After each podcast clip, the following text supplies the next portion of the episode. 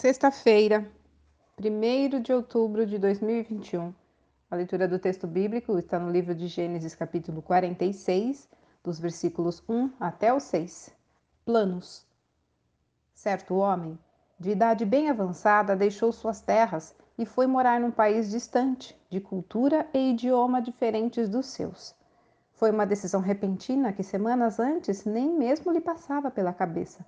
Mas seus filhos a aceitaram e o seguiram com suas famílias. Ele levou consigo tudo o que tinha, inclusive seu gado. Ao fixar-se no novo país, viveu os anos mais felizes de sua vida. Você faria uma mudança tão ousada se estivesse em seu lugar? Jacó arriscou. Ele tinha então incríveis 130 anos, uma idade hoje que ninguém mais alcança. O que levou Jacó a fazer essa loucura? Havia uma seca prolongada em sua terra, que causava grande fome, o que era um motivo plausível.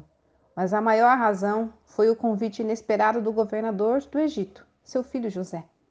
Inicialmente, José não acreditou na história que seus filhos lhe contaram ao voltarem do Egito.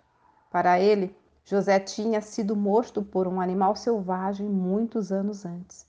Mas vendo as carruagens enviadas por José para levar a sua mudança, o patriarca se convenceu. Talvez ainda restasse nele algum temor ou dúvida.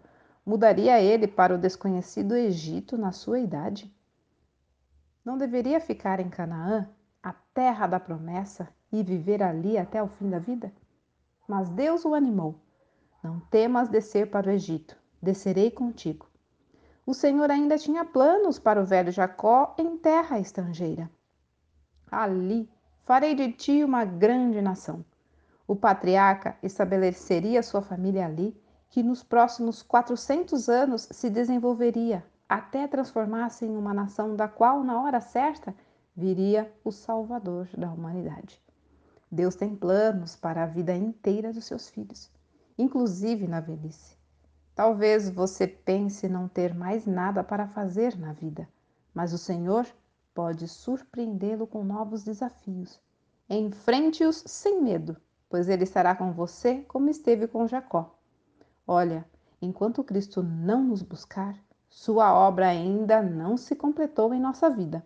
Texto retirado do presente diário da Rádio Transmundial, edição 24.